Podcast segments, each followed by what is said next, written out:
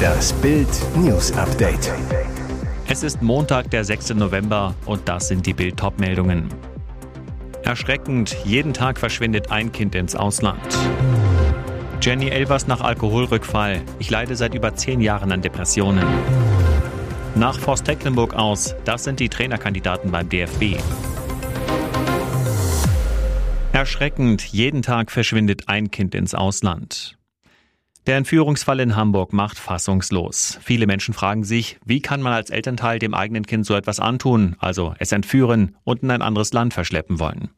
Die traurige Antwort lautet, es handelt sich hierbei um alles andere als einen Einzelfall. Nach Schätzungen des Bundesamts für Justiz wird hierzulande jeden Tag ein deutsches Kind ins Ausland entführt, in den meisten Fällen von einem der Elternteile. Die Zahlen alarmieren. In den vergangenen Jahren gingen jährlich Hunderte von Fällen der grenzüberschreitenden Kindesentführung beim Bundesamt für Justiz ein. 2020 waren es 209 Fälle, 2021 211 und im vergangenen Jahr sogar 257. Erschreckend hohe Zahlen, doch die Dunkelziffer liegt noch höher. In der überwiegenden Großzahl der Fälle geht die Ehe oder Beziehung in die Brüche und ein Elternteil beschließt kurzerhand mit den gemeinsamen Kindern ins Ausland, in der Regel ins Heimatland zurückzugehen. Überraschend, Mütter entführen ihre Kinder deutlich häufiger als Väter, nach Schätzungen über drei von vier Fällen. Befindet sich das gemeinsame Kind erstmal im Ausland, kann es schwer werden, es wieder zurückzubekommen. Es gibt zwar das Hager Kindesentführungsübereinkommen, das über 100 Staaten unterzeichnet haben, trotzdem ist es für die Betroffenen sehr schwierig, ihre Kinder wieder zurück nach Deutschland zurückzuführen. Hierbei fällt vor allem die Türkei wiederholt negativ auf. Noch schwerer fällt es sich bei Staaten, welche das Abkommen nicht unterschrieben haben. Das sind beispielsweise der Irak, der Libanon, Pakistan und die meisten afrikanischen Länder. Jenny Elvers nach Alkoholrückfall. Ich leide seit über zehn Jahren an Depressionen. Jenny Elvers ist schon so oft in ihrem Leben gestolpert. Alkohol, Tabletten, schmerzhafte Trennungen und immer wieder diese Depressionen.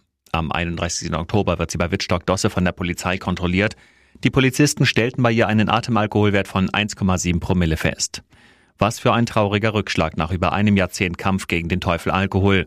Oder heißt der eigentliche Teufel hinter allem Depressionen? Die waren vor nunmehr über elf Jahren nämlich der Auslöser für Elvers Alkoholabsturz.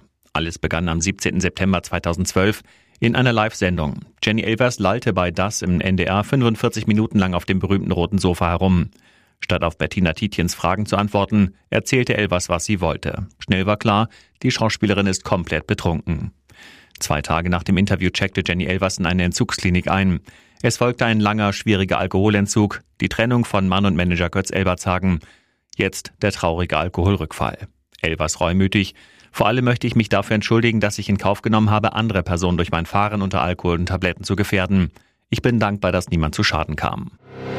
Nach Voss Tecklenburg aus, das sind die Trainerkandidaten beim DFB. Das Ende einer unwürdigen Hängepartie. Der Vertrag von Bundestrainerin Martina Voss-Tecklenburg und dem DFB wird im Einvernehmen aufgelöst. Das entscheidende Gespräch gab es am Freitag in Frankfurt zwischen Präsident Bernd Neuendorf und Voss-Tecklenburg. Ergebnis, das Team benötige einen personellen Neuanfang in der sportlichen Führung. Auch die günstigste Lösung, MVT auf den gesuchten Posten des Sportdirektors Frauenfußball zu setzen, war kein Thema mehr. Nach Bildinformation soll dieser Posten aber noch dieses Jahr besetzt werden. Erst dann geht's an die Trainernachfolge. Interimscoach Horst Rubesch, der eigentlich Nachwuchschef beim HSV ist, will maximal noch die Olympischen Spiele im Sommer mitnehmen. Doch dafür muss sich die Frauennationalmannschaft erstmal qualifizieren. Mögliche Trainerkandidaten sind Tommy Stroth von Wolfsburg, Stefan Lerch Hoffenheim, Stefan Kunz, zuletzt Türkei, Inka Grings Schweiz und Irene Fuhrmann Österreich. Heftiger Crash bei Verstappen-Sieg. Fliegender Reifen knallt auf Formel 1 Auto. Was für ein verrückter Rennbeginn. Max Verstappen gewinnt das Crash-Festival von Interlagos. Den ersten Crash gibt's schon auf der Einführungsrunde. Charles Leclerc hat ein Hydraulikproblem an seinem Ferrari, schlägt in die Bande ein und ist raus. Nach dem Start dann direkt der Hammerunfall. Albern und Magnussen berühren sich. Albern verliert einen Reifen. Der macht sich selbstständig, bleibt bei Hülkenberg am Seitenkasten kurz vorm Hinterrad hängen. Der Deutsche nimmt ihn unfreiwillig mit, bis der Reifen zum Geschoss wird, abhebt, über den Rest des Feldes fliegt und von oben auf den Heckflügel von Ricardo knallt. Erst kommt die gelbe Flagge, dann das Safety Car, dann wird das Rennen nach drei Runden mit roter Flagge unterbrochen. Beide Autos werden in der 25-minütigen Unterbrechung fertig repariert, müssen wegen der Arbeiten am Auto aber aus der Pitlane starten. Gut für Nico Hülkenberg, der durch die Begegnung mit dem Reifen zwar ganz nach hinten fiel, aber immerhin zum stehenden Neustart zwei Plätze gut macht. Der Neustart läuft sauber, Verstappen behauptet die Führung von Norris. Hülki holt beim Start drei Plätze auf, ist Zwölfter. So kommt er am Ende auch ins Ziel. Norris greift Verstappen nach dem Neustart mutig an, liefert sich bei mehreren Runden ein packendes Duell mit dem Holländer. Am Ende ist aber der Sieger wie immer Max Verstappen, sein 17. Sieg der Saison. Ein Rekord, mit dem er seinen eigenen Rekord schlägt. Und jetzt weitere wichtige Meldungen des Tages vom Bild Newsdesk. Airport Geiselnehmer hielt 920 Einsatzkräfte in Atem. Der Mammuteinsatz dauerte mehr als 18 Stunden. 920 Kräfte aus acht Bundesländern waren im Einsatz, darunter Spezialeinsatzkommandos, also SEKs, Hundeführer mit Sprengstoffspürhunden, die Antiterroreinheit BFE Plus, Polizeipsychologen, mehrere Einsatzhundertschaften, speziell geschulte Verhandler und Scharfschützen. Sie alle haben einen Wahnsinnsjob gemacht. Danke Polizei. Am Ende des Nervenkrimis am Hamburg Airport kam Geiselnehmer Salman E. mit seiner Tochter auf dem Arm aus dem Auto, übergab das Kind den Beamten, legte sich auf den nassen Boden des Rollfelds und ließ sich ohne Widerstand festnehmen.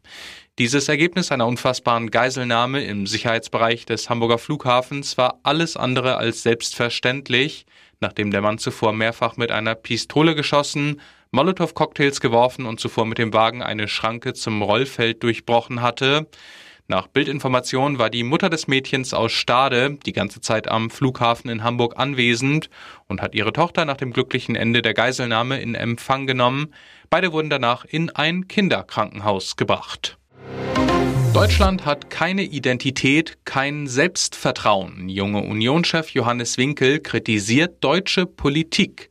Es ist eine schonungslose Abrechnung mit der deutschen Politik und sie kommt von einem deutschen Politiker. Johannes Winkel, 32 von der CDU, Chef der Jungen Union, warnt in Bild, dass Deutschland und der Westen vor gesellschaftlichen Kipppunkten stehen, die ab einem bestimmten Zeitpunkt nicht mehr rückgängig gemacht werden können. Mitverantwortlich dafür die nachlässige Migrations- und Integrationspolitik der vergangenen Jahre. Für Juden ist der Alltag in Israel trotz Raketenhagels der Hamas sicherer als in den Großstädten Deutschlands, Frankreichs und Englands. In Deutschland werden Häuser, in denen Juden leben, nach 80 Jahren wieder mit dem Davidstern markiert, sagt Winkel. Was für eine beispiellose Schande für unser Land. Die Reaktion der Politik bezeichnet Winkel als hilflose, teilweise naive Appelle, die dem ungebremsten Judenhass auf unseren Straßen fast nichts entgegensetzen können. Winkel fordert von den Verantwortlichen, den Islamisten den Kampf anzusagen. Immer mehr Gruppenvergewaltigungen, immer mehr Übergriffe. Was macht das mit dem Leben junger Frauen? Jeden Tag wird in Deutschland mindestens ein Opfer von mehreren Männern vergewaltigt und diese Verbrechen an Frauen und Mädchen nehmen zu. Gruppenvergewaltigungen haben 2022 mit 789 Fällen einen Rekordhoch erreicht. Im Jahr zuvor waren es noch 677 Anzeigen. Das entspricht einem Zuwachs von 16,55 Prozent. Insgesamt wurden fast 11.900 schwere Sexualdelikte registriert. Erschreckend, in Bremen haben sich Gruppenvergewaltigungen mit 19 Fällen mehr als verdoppelt. In NRW stiegen sie um 40 Prozent auf 246 an. Auch in Baden-Württemberg, Niedersachsen, Rheinland-Pfalz, Sachsen, Schleswig-Holstein und Thüringen gab es Zuwachs. In den anderen Ländern ist die Zahl gesunken. Dessert-Massaker bei Grill den Hensler. Die Jubiläumstaffel von Grill den Hensler sorgte auch am Sonntagabend wieder für spektakuläre Momente und emotionale Geschichten. Die Promi-Gästeliste konnte sich sehen lassen. Bahnradsportlerin und Inklusionsikone Christina Vogel sorgte für eine fulminante Vorspeise. Das Volksmusikpaar Marianne und Michael Hartl sprach bei der Zubereitung des Hauptgangs über einige der schwersten Stunden ihres Lebens. Nicht viel Zeit zum Plaudern hatte unterdessen Comedian Ilka Bessin alias Cindy aus Marzahn. Ihre Dessertzubereitung wurde zu einer solchen Katastrophe, dass sie ausgerechnet TV-Koch und Kontrahent Steffen Hensler helfend zur Seite sprang. Ilka Bessin versuchte sich an Klemmkuchen mit Birnenkompott und Honigcreme und musste dafür mit einem Waffeleisen hantieren. Der Teig klebte jedoch so hartnäckig am Gerät, dass Ilka losfluchte. Alter Falter, jetzt gibt es einen Moment, wo ich gleich ausraste. Großzügig spendete Steffen Ilka einen Teil seines Teigs. Kurz darauf stellte sich heraus, warum Bessin mit ihrem Teig so kläglich versagt hatte. Kleinlaut gestand sie, ich habe das Ei vergessen. Bayern-Boss reagiert auf Tuchels TV-Eklat.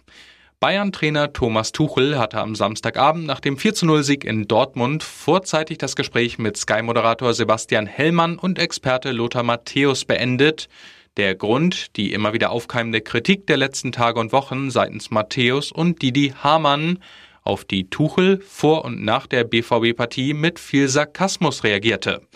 Als Moderator Hellmann am Ende des Interviews noch einmal die Kritik von Matthäus anspricht und dieser sich selbst dazu äußern will, streift Tuchel sich das Mikrofon ab, verlässt den Tisch und zieht mit Bayern-Pressesprecher Dieter Niklas ab. Nun verteidigt Bayern-Präsident Herbert Heiner die Reaktion von Tuchel.